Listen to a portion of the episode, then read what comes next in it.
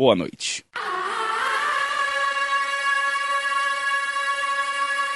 A Postergadores Limitada tem o orgulho de finalmente anunciar. O especial da Semana das Habilitações. Letras USP 2019.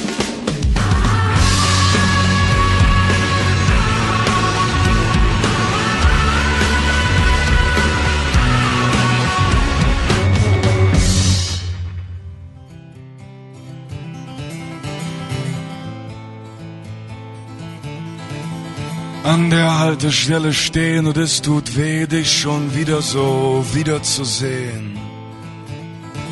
Und es tut weh, dass wir gleich wieder gehen.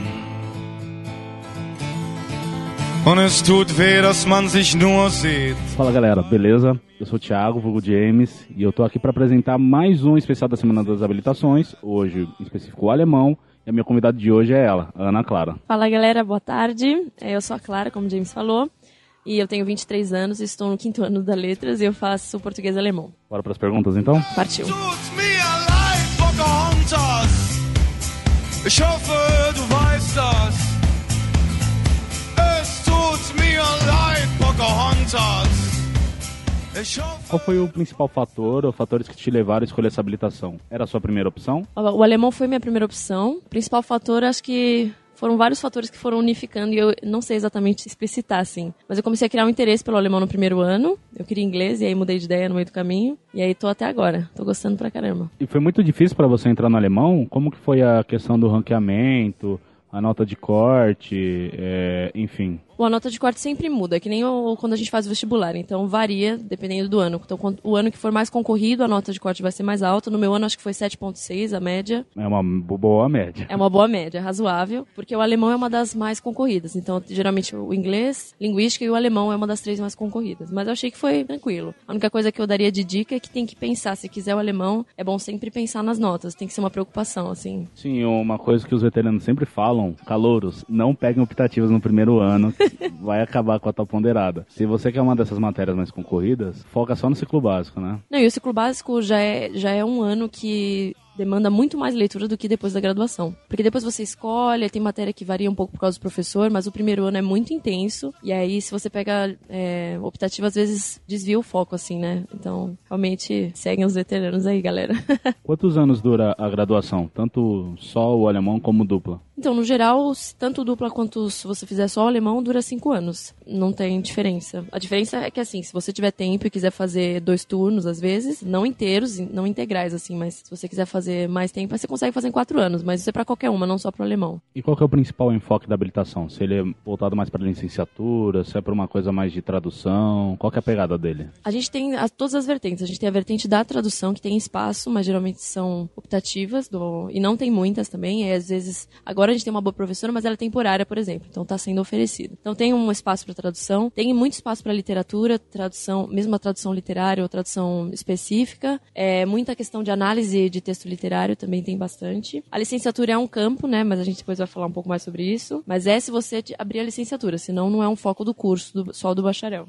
E como que funciona a grade, então, do alemão? Que ano que o pessoal vai ver língua, literatura, teatro, cultura? A gente tem cinco línguas obrigatórias, cinco matérias de língua, né? Então, da língua alemã 1 até a 5 são obrigatórias. E aí depois a gente tem a língua 6, que é uma optativa, que acho que é interessante continuar fazendo. Então, isso dá três anos mais ou menos de língua. Depois da língua 5 é quando a gente começa a ver literatura. Nesse mesmo semestre de língua 5, a gente começa a pegar introdução à história da literatura alemã, tem narrativa breve, por exemplo, é, lírica, que é- vai nesse primeiro semestre, assim. E aí depois tem as outras matérias de literatura, que são romantismo, classicismo, e a outra é a República de Weimar, que é um dos períodos da Alemanha que é bem importante para tratar de literatura. A gente não tem cultura alemã, é uma das poucas habilitações que não tem matéria de cultura, é surreal. e a gente, as únicas diferenciais que a gente teria é novela e teatro, que sempre são oferecidas, e optativa, quando tem professor para isso, é conversação do alemão 1 e 2. Mas só, assim. E agora com relação a suas expectativas, elas foram supridas? Não era nada daquilo que você estava esperando? Como que foi essa graduação para ti? Tá sendo, na real, muito boa. Eu acho que superou as minhas expectativas. E tudo varia muito para os professores, né? Então, por exemplo, eu tive um, um, primeiro ano bastante tranquilo em relação à língua. A minha irmã, por exemplo, acabou de entrar no alemão, tá no primeiro ano do alemão, ou seja, o segundo ano da letras. Tá tendo um professor que pega mais, então ela tá tendo mais contato com a língua, tá praticando mais. Então, eu sei que ela depois vai chegar na, no, na língua 5, por exemplo, com mais conteúdo, mais vivência com a língua, então vai estar tá mais familiarizada, né? Mas eu gosto, de modo geral, eu gosto muito. Eu acho uma habilitação bastante séria, no sentido, no bom sentido, bem organizada e que busca pela qualidade, né? Sempre melhorar o que precisa. Então, acho isso bem legal. Você falou com relação aos professores, tem mais de uma turma no alemão, é isso? Tem a turma do matutino e do noturno. Então, o ideal seria que sempre tivesse um professor para o matutino e um professor para o noturno, né? Para não ter sobrecarga de trabalho para eles. Mas agora a gente está com menos professor, então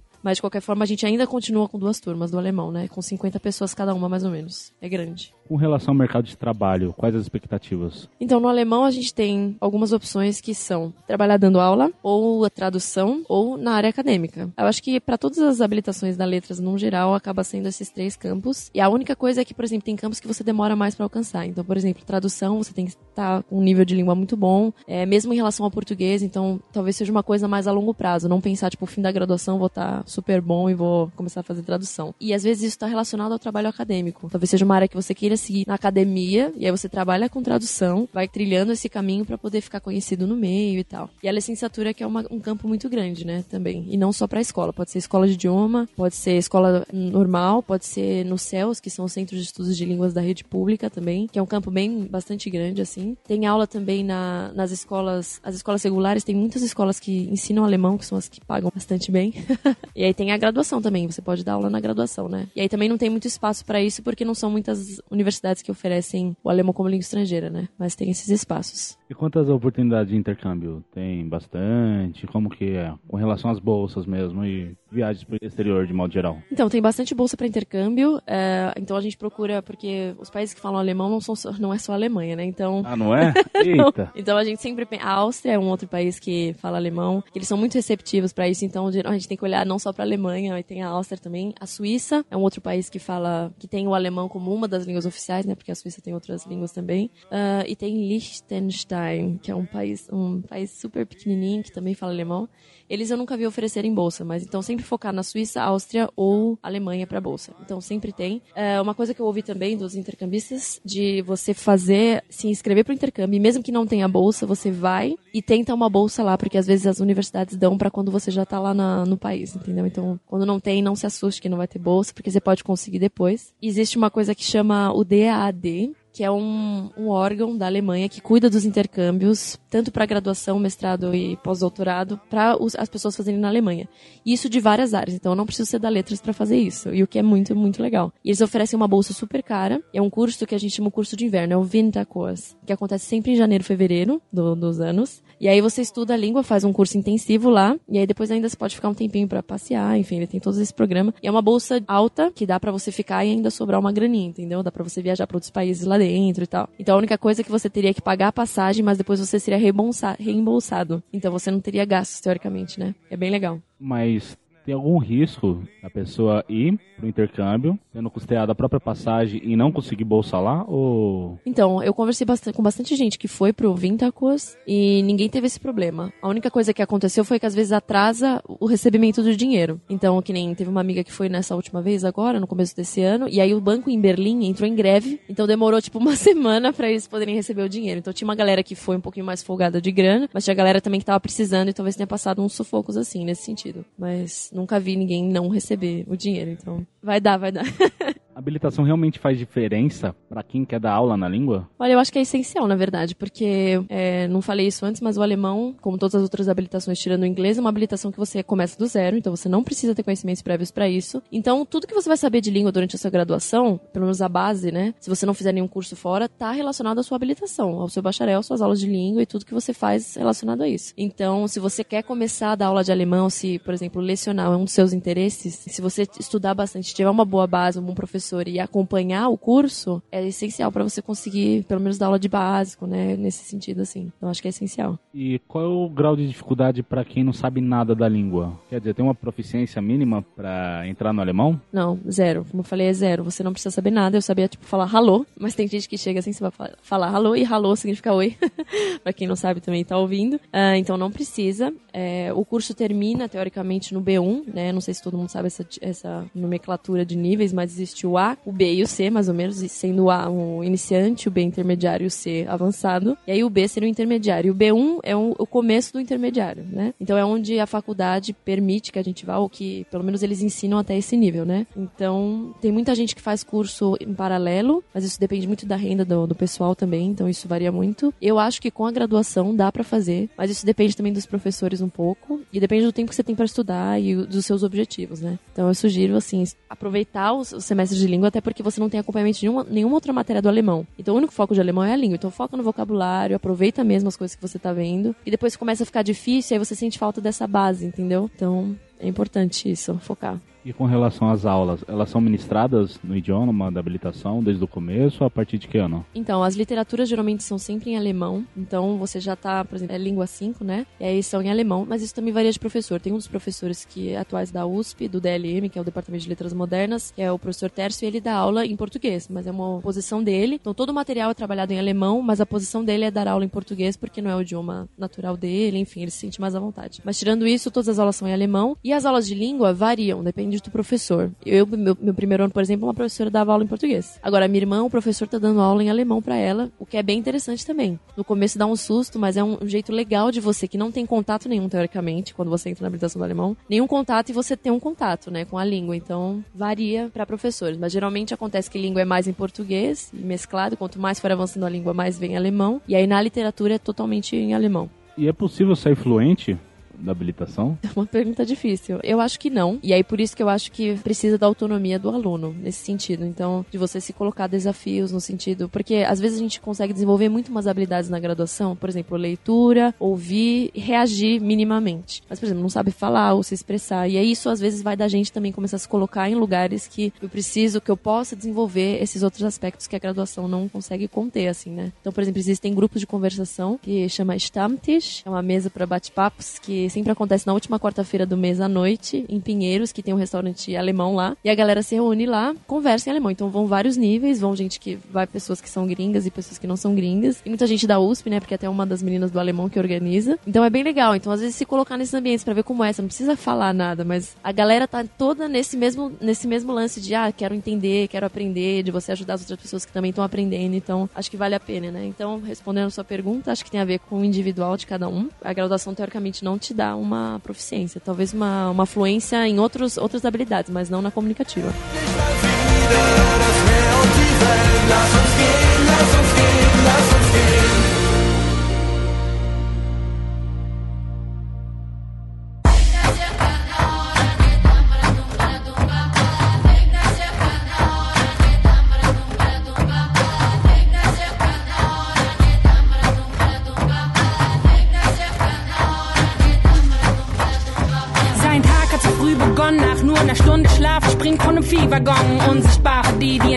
Entgegenkommen. Griff in den Mandarinkarton und schnell weg von hier.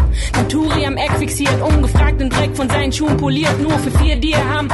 In der Urlaubssaison boom die Geschäfte hier. Hat die glänzende Rolex fest im Visier. Wenn ein Blick durch das offene Fenster wird, sich geschickt an das offene Fenster pirsch noch bevor irgendwer irgendetwas hört. Agora indo para a parte de iniciação científica, tem muitas possibilidades de estágio durante a graduação? Olha, eu comecei uma iniciação científica agora no alemão. Eu vejo os professores muito receptivos em relação a isso, tanto a projetos pessoais de cada um, por exemplo, eu já vim com uma sugestão, e também a, a no direcionamento desses projetos, né? De, ó, oh, isso cabe, isso não, isso é da minha área, não é? Isso você pode falar com não sei quem, né? Então, eu vejo eles bem receptivos, tem espaço. A única coisa é que a gente depende das bolsas, né? Isso para qualquer pessoa que tá na, na graduação aqui na USP né, em qualquer área. Então, às vezes a gente não tem esse subsídio, né? Então, tem que ver se quer fazer sem tudo bem você fazer sem nenhum, nenhuma grana, ou com nenhuma bolsa, ou se você vai tentar, eu quero tentar a FAPES, por exemplo, é mais difícil, tem a burocracia e tal, mas é uma bolsa alta, e vamos ver no que dá, né? Mas tem espaço sim. A pessoa que escolher fazer somente o alemão é uma boa? Declinar o português? Olha, o que acontece, não só para o alemão, mas para todas as habilitações, e quando a pessoa declina o português, ela é obrigada a suprir aqueles créditos que ela não está fazendo com a habilitação do português com outras optativas. E aí o que acontece com isso? Teoricamente, a pessoa, que- a pessoa que largou o português para ficar só com o alemão ou com qualquer outra habilitação, ela tem o foco de ficar só com o alemão. Só que ela não vai encontrar um número de optativa suficiente só da área do alemão para poder suprir esses números de créditos. E aí então você vai ter que acabar fazendo matérias de outras matérias, de outras línguas que você não tá tão interessado assim, para suprir a sua necessidade de créditos para poder se formar, entendeu? Então eu não sei se é uma boa. Eu acho que não, particularmente, mas talvez tenha que conversar com alguém especificamente que largou e acho isso super legal. Mas eu vejo a galera que largou ter essa, essa dificuldade, né? Porque ela não larga só para ficar muito feliz na habilitação e estudar só o que ela gosta, entendeu? E aí ela tem que fazer algumas coisas que ela que talvez você só descobre quando você larga a habilitação. Então eu acho melhor manter as duas coisas, né? Você comentou com relação a esse grupo que se une no. Em Pinheiros. Fora esse grupo, tem algum outro grupo de estudo? Mais de estudo mesmo dentro da habilitação? Então, o que acontece um pouco na graduação é que cada professor tem a sua área de pesquisa e geralmente eles têm grupos que se reúnem, né? Eu não sei, a do alemão eu ainda não cheguei a conhecer, mas eu participava de um de que é- tem relação com o ru- o russo, por exemplo, que é um chama Grupo Diálogo, e a gente trabalha com o Bakhtin, que é um autor russo, e aí então a gente tem, tem pessoas, a gente faz mais análise comparativa e tal, e aí tem um pessoal que trabalha com tradução do russo e tal, então é, é bem interessante. Então eu sei que tem nesse lado, mas o alemão ainda não sei. Eu acho que tem porque eles é o que geralmente acontece, mas eu não sei exatamente dizer se tem. E como que se dá o aprendizado da si? Como a língua é tratada pelos professores quando eles vão é, ministrar? Bom, primeiro que todo mundo acha que alemão é dificílimo, né? E não é? Então, é assim, eu acho que toda língua tem a sua dificuldade, né? Eu acho que acaba sendo. As pessoas têm essa visão com o alemão ou com as línguas orientais, por exemplo, porque acaba diferenciando um pouco das línguas latinas do que a gente está acostumado, né? Mas vou comparar com o português, porque é o que acho que a maioria dos ouvintes conhece. Então, é, em relação à estrutura de frase, não é tão parecido. Então, muda bastante. Então, geralmente, quando a gente está aprendendo alemão, a gente pensa em português e aí fica errado na estrutura. Então, pro alemão não é óbvio, não é que nem quando a gente traduz pro inglês, por exemplo, tem uma estrutura um pouco mais parecida, a galera entende mesmo assim. No alemão, as palavras se dividem, então às vezes uma partícula vai pro fim da frase, a negação às vezes tá no fim, então você só sabe que é uma negação quando você termina de ouvir a pessoa, e aí isso acaba sendo muito louco às vezes. Tem a questão da pronúncia também, mas é uma língua bem que você lê é o que você fala. Então isso é muito bom. Então você aprendeu aquele som, ele geralmente vai ser do jeito que você aprendeu, então é bem bacana, sabe? Mas tem algum momento, tem alguma palavra que vai escapar isso ou ele é bem. Eu acho que ele é bem rígido. ele é bem transliteral? Bem assim. Então, dificilmente vai ter alguma coisa. O que acontece é quando vem palavras de outros países, por exemplo, palavras em francês, ou então palavras em, em inglês, que aí, por exemplo, fan, se eu fosse ler isso em inglês, que seria, em alemão, que seria F-A-N, eu leria fan. Mas aí a gente tenta falar em alemão na aula e fala assim, ah, fan. Aí eles ficam, não, não, é fan mesmo. É digo. Ok, mas só palavras que são de outros, outros países, né? E acho que vale a pena lembrar que é uma língua de casos, né? Que tem quatro casos, né? O nominativo, acusativo, dativo e genitivo. E tem declinação de gênero, né? Então, adjetivo declina, quer dizer que ele vai ter um finzinho diferente por causa de, do gênero de uma palavra. Então, isso acaba dificultando porque a gente não tá acostumado com isso, né? E a forma que a gente aprende os gêneros gramaticais no português é um pouco natural. E no alemão a gente tem que aprender, então às vezes não combina, que a gente espera que combine. Mas é, acho que vale a pena citar isso sobre o alemão. E como são trabalhados esses casos em aula? Tipo, passado um por um, é jogado tudo de uma vez? Como funciona? Geralmente é um por um e nessa sequência. Nominativo primeiro, acusativo depois. Geralmente a gente aprende nominativo e acusativo, assim, no primeiro semestre, porque não acho que não tem como começar só com um. E aí depois entra o dativo, né? Que seria, por exemplo, para mim, para você, não sei o quê. E aí o genitivo entra só depois. Acho que só no segundo ano de habilitação que a gente começa a ver o genitivo, até porque não é tão usado assim. E geralmente, mesmo na língua falada do alemão, o que é genitivo, as pessoas falam dativo. Então, os mais usados são os três primeiros, né? E às vezes tem até uma discussão na língua, da língua alemã, assim, dos países que falam língua alemã, de que o genitivo pode cair em desuso. Então, talvez daqui a um tempo não tenha mais genitivo no alemão, e, enfim, né? Mas é, é mais ou menos assim que é ensinado. Quão viável é a carreira acadêmica? É possível viver da academia com alemão? Olha, eu acho que agora, não só pro alemão, mas pro Brasil, a área acadêmica no Brasil como um todo, tá um pouco mais difícil. Então, quem tá mais estabilizado consegue fazer. Mas que nem, mesmo os professores temporários que estão entrando, o professor que é, tem doutorado, eles ganham, tipo, 1.800 reais pra ser professor temporário, com esse último título, teoricamente, o título- um dos títulos mais altos. Que costuma ter um salário bem mais elevado. Bem né? mais alto, entendeu? E aí, como eles têm esse contrato horrível de temporário que não tem nenhum vínculo, teoricamente, com a universidade. A gente, eu, por exemplo, teria vontade de fazer um, um negócio desse, porque você ganha pouco, mas você tem a oportunidade de estar no meio acadêmico na Universidade de São Paulo, então seria bem interessante, mas assim, não pode ser sua única renda, entendeu? Então, no momento que a gente tá vivendo, eu diria que não, não seria uma boa, mas acho que a pesquisa acaba sendo essencial para quem quer para a área de estudo que você tá. Então, talvez seja bom ter algum projeto paralelo, que você consiga ter esse tempo para pesquisa, né? Como que funciona a licenciatura no alemão? Bom, eu não sei se todo mundo conhece um pouco como funciona a licenciatura, mas eu vou explicar brevemente para poder falar da licenciatura do alemão. A licenciatura do alemão é muito parecida com a do português e das outras línguas, então tem as matérias básicas que são, por exemplo, introdução aos estudos da educação, tem psicologia da educação, didática, POEB, que é política organizacional da educação pública no Brasil, e aí tem as metodologias. Aí as metodologias tem as metodologias específicas de cada língua, então vai ser sempre metodologia 1 e 2, então metodologia do português 1 e 2, metodologia do alemão 1 e 2 e não sei o quê. E aí o que acontece com as metodologias? Acontece que é o seguinte, o alemão, o grego e o latim e todas as línguas orientais são ministradas por um único professor nessas aulas de metodologia. Então eu me matriculo em metodologia do alemão, mas na verdade eu encontro todo mundo do alemão, das orientais e do grego e do latim nessa mesma matéria. O que dificulta bastante a especialidade do ensino de línguas, de você trabalhar metodologias específicas da sua língua com os alunos. Então é muito defasado nesse sentido, né? Os professores tentam fazer o melhor que dá, né, nesse, nesse sentido porque são línguas que não, não se parecem entre si, têm origens diferentes, que e mesmo, mesmo entre as línguas orientais, não daria para juntar todas elas, porque não é só línguas orientais e ah, dá para falar de uma só e ok. Então tem essa particularidade da licenciatura do alemão, mesmo assim, enfim, eu tô gostando bastante, né, da, da licenciatura. E aí, o que, que é bem específico do alemão mesmo são as matérias que a gente tem na letras. A licenciatura, todas as matérias a gente faz na educação e tem duas que a gente faz na letras. E aí são opcionais, né? Que é a aquisição e aprendizagem do alemão como língua estrangeira, que é uma teórica que a gente faz no primeiro semestre do ano que a gente escolher. E a segunda, que é atividades de estágio do alemão, que não tem estágio oficial, né? Mas é onde a gente especificamente vê teorias de aprendizagem do alemão, que a gente vê metodologias de ensino, que a gente vê o que funciona e o que não funciona, que a gente faz preparação de aula. Então, são coisas bem específicas da habilitação e acho que é, é isso que ajudaria mais a pensar no em como realmente ministrar uma boa aula, né? Mas funciona mais ou menos assim a licenciatura. É possível cursar matéria de outras habilitações? Teoricamente sim, o departamento dos todos os departamentos que tem na, na letras, o DLM, que é o de letras modernas, é o mais fechado para outras pessoas que não são do DLM. Então, na verdade, seria mais difícil. Quem tá no DLM, que é o meu caso, que eu tô no alemão, que é uma das línguas que pertence ao DLM, é tranquilo, você pode fazer qualquer uma das matérias, mas quem não tá nessa habilitação, fica mais difícil. Então, quem tá no DLO, que é o de línguas orientais, dificilmente vai conseguir fazer alguma matéria do alemão, por exemplo. Mesmo com requerimento? Então, daí aí dá pra, dá pra conversar. Na teoria, não mas conversando a gente consegue fazer. Então tem possibilidade, não desistam por causa disso.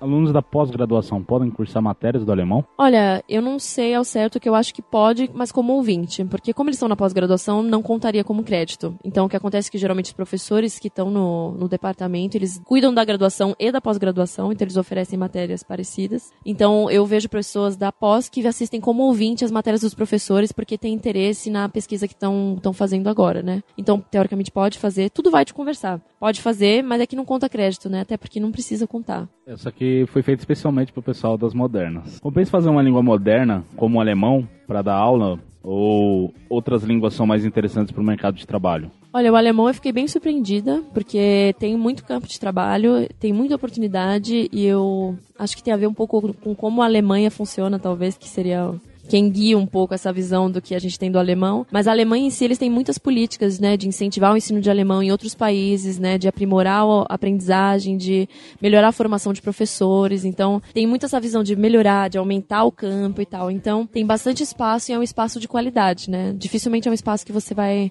por exemplo, ganhar muito pouco ou que você não vai ser valorizado, entendeu? E, tem, e o alemão tem essa vantagem, talvez, da visão de que a gente vê que é uma língua que parece uma língua de valor, uma língua de negócios, uma língua de primeiro mundo, porque, enfim, tá relacionado com a história, né? Mas realmente tem, tem bastante isso, assim.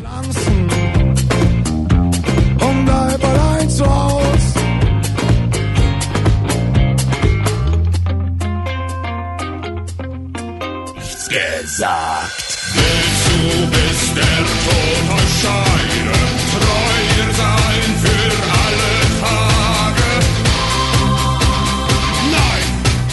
invadindo um pouco aqui.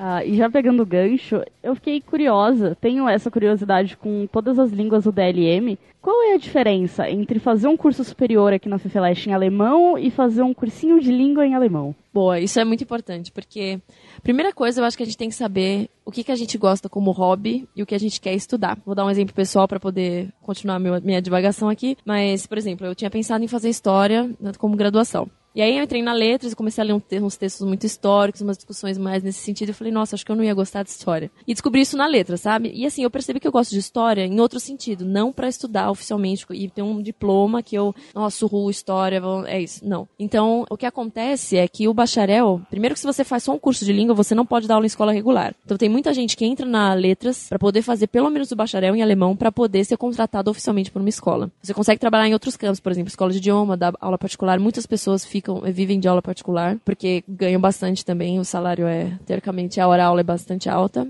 Então, tem essas diferenças. Primeiro, então, se você escolhe fazer um curso de, de línguas e não um bacharel em, em alemão, você não pode trabalhar em alguns lugares por causa disso, mesmo na, mesmo na universidade. E é diferente o tipo de discussão, né? Se você faz um bacharel, você tem contato com outras coisas, discussões literárias, você tem contato com a tradução também. E o curso de língua vai te proporcionar simplesmente conhecer a língua. A não ser que você tenha um viés pessoal que, ah, não, gosto muito de literatura e vou atrás disso, assim. Mas se não, fica faltando um pouco, né? Mas se o seu objetivo é só saber falar alemão e desenvolver as habilidades, um curso de língua também serve. Aí tá, você tem que pensar se é só isso que você quer. Se for, um curso de língua dá. Agora, se não, acho que o bacharel valeria mais a pena. Essa aqui foi feita por um calor, essa pergunta. É uma boa fazer alemão só porque eu gosto de Rammstein?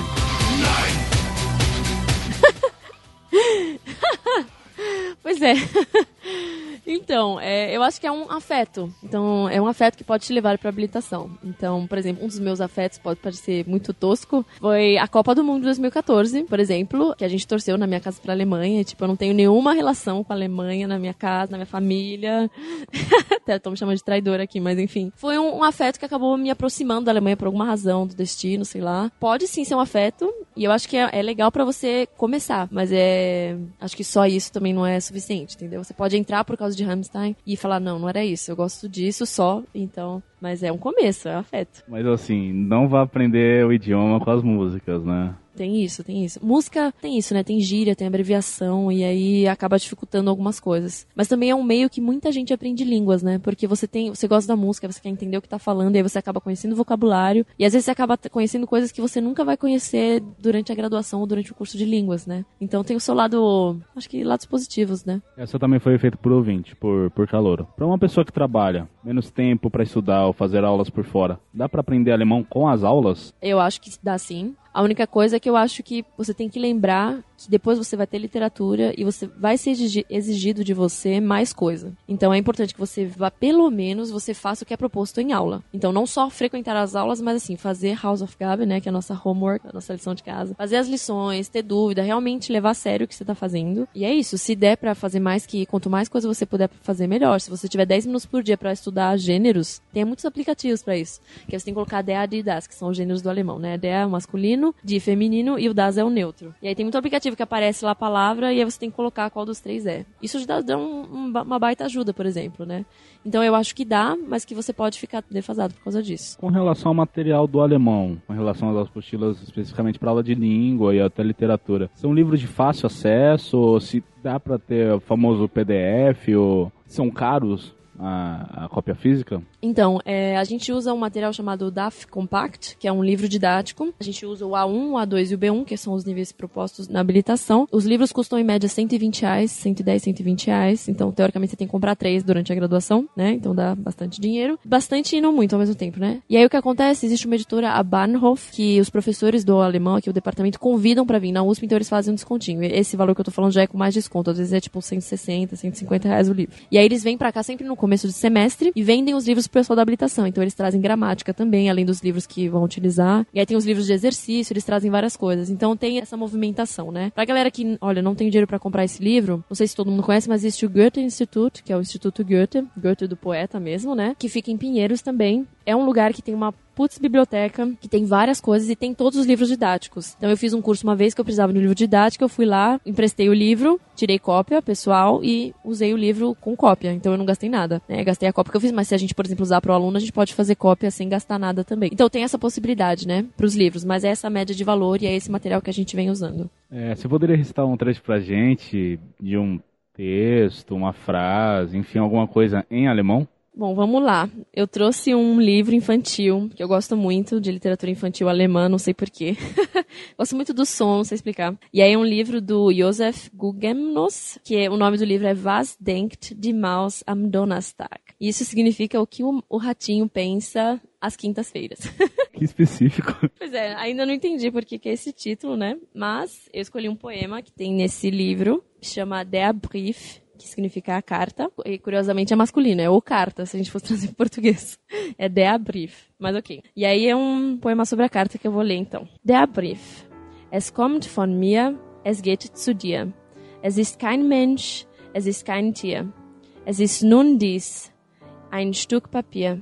Ein Stück Papier, jedoch es spricht. Es bringt von mir dir den Bericht. Ich habe dich liebt, vergiss mich nicht. Quer a tradução? Por favor. Vamos lá, então é a carta, né? Vem de mim para você e não é nenhum animal e nenhuma pessoa. É só um pedaço de papel. Um pedaço de papel que fala. Ele traz para mim um relatório. Eu amei você e, por favor, não me esqueça.